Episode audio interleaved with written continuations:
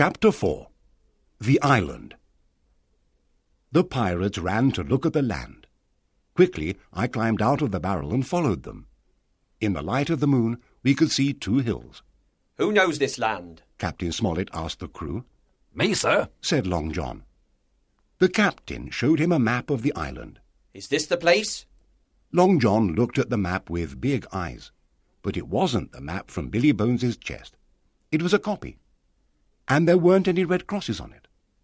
Silver was angry, but he didn't show it. He smiled. Yes, sir. This is the place. I wanted to tell my story to the captain, the squire, and the doctor.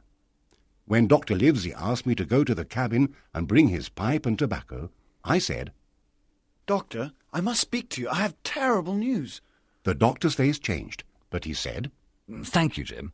Go down to the cabin now. And then he went to the squire and the captain and spoke to them quietly. Men, The captain said to the crew, the doctor and I are going down to the cabin to drink some wine. Down in the cabin, I told them everything about Silver's conversation. They looked at me. They didn't move or speak. When I stopped, Mr. Trelawney said to the captain, You were right and I was wrong. What can we do? We've got time because Silver is clever and he'll wait. said the captain. I think we must attack the pirates first. How many men have we got? Seven, including Jim. said the doctor. How many honest men are there in the crew? There are the four men that the squire found before he met Silver. The captain said. But, said Mr. Trelawney, Israel Hands was one of them, Well, we don't know how many men are good. Jim can help us. said Dr. Livesey. The men like him and talk to him. He can tell us who is honest or bad. There were only seven men out of twenty-six, and I was only a boy, so there were six adult men against nineteen pirates. Next morning, I looked at the island. I saw tall trees and yellow sand. The hills were high, but Spyglass Hill was very high. Our ship went towards a small island called Skeleton Island. The men prepared the boats. It was hot, and they didn't like the work. They spoke angrily. We knew they wanted to kill us. But Long John smiled and spoke to them and sang. He helped to take the ship into the big harbour between Skeleton Island and Treasure Island. The captain, the doctor, Mr. Trelawney, and I went to the cabin. We gave pistols to the three honest men, Hunter, Joyce, and Redruth. Then the captain went on deck and told the crew that they could go on the island for the afternoon. Hooray! shouted the men. They were happy now. They thought that the treasure was already in their hands. Six men stayed on the ship. Thirteen, including Silver, got into the boats. Then I had a crazy idea. I decided to go to the island in one of the boats. I didn't say anything to the doctor and the squire. When I climbed into the boat, nobody saw me. My boat arrived first. I got out and ran fast into the trees. A long way behind me, Long John Silver shouted, Jim! Jim! but I ran and ran. I stopped and looked around me. There were strange trees and flowers and birds. The sun was hot. I could see Spyglass Hill in front of me. Then I heard voices, and I went behind a tree. One of the voices was John Silver's. Now I was very afraid. I thought, Jim, you were stupid to come to the island with these pirates, but you must help the doctor and the others. So I moved towards the pirates on my hands and knees. Tom, Said Silver. I like you, mate, and I want to help you. The other man answered, Silver, you're honest. I'm sure you don't want to be with these bad pirates. Not you. So this Tom was one of the honest men. Suddenly there was a long, terrible scream. Ah! It came from far away, What was that, John? said Tom.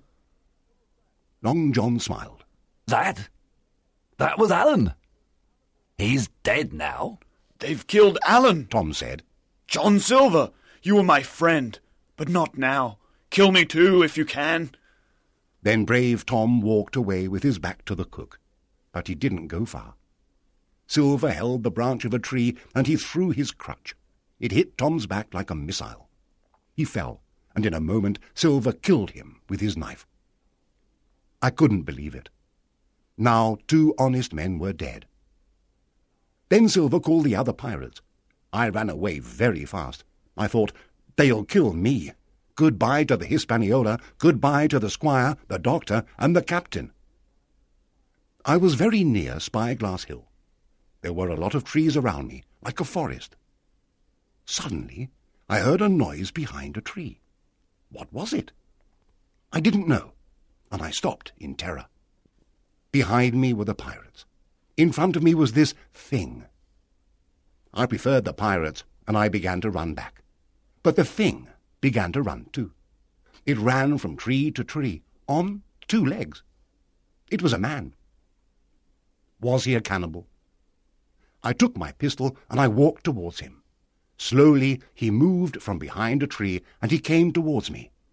Then suddenly he fell on his knees and he put his hands towards me.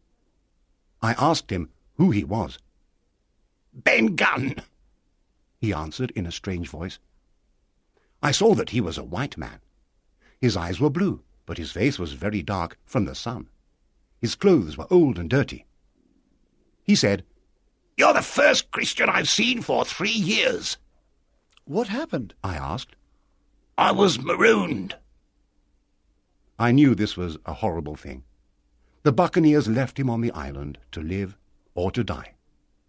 What's your name, mate? he asked. I told him. Well, Jim, many years ago I was a good boy like you. But then I became bad, and I drank a lot of rum, and here I am on this desert island. Then he looked around him and said in a quiet voice, Jim, I'm rich. I thought, he's crazy, poor man. Rich, rich, I tell you. But wait, Jim. Is that Flint's ship down there? No, Flint is dead, but some of the crew are Flint's men. A man with one leg? Ben Gunn asked, very frightened. Yes, John Silver. He's the cook and the chief of the pirates. Then I told him about our voyage and our difficult situation. He said, Well, Ben Gunn will help you. And then, do you think your squire will help me, perhaps? Yes, he's a gentleman. And will he take me to England on the ship? Oh, yes, I'm sure. Good, Ben Gunn said happily. I'll tell you something. I was on Flint's ship when he buried the treasure with six big, strong seamen. Then he killed the six seamen. Well, Billy Bones and Long John asked him where the treasure was, but he didn't tell them. Then, three years ago, I was on another ship near this island. Boys, let's go and find Flint's treasure, I said. But we couldn't find it. So the other men were angry with me, and they left me on the island. You must tell the squire all this. Tell him I'm not a pirate, eh, Jim? Tell him I'm a good man. But how can I? I said. I can't go on the ship now. True, he said. But I've got a boat, Jim. I made it with my two hands. It's under the white rock. At that moment, there was a great sound of cannons. The battle has begun. I said, Quick, follow me. and I began to run towards the harbour where the Hispaniola was. Ben Gunn came with me. We could hear the sounds of a battle.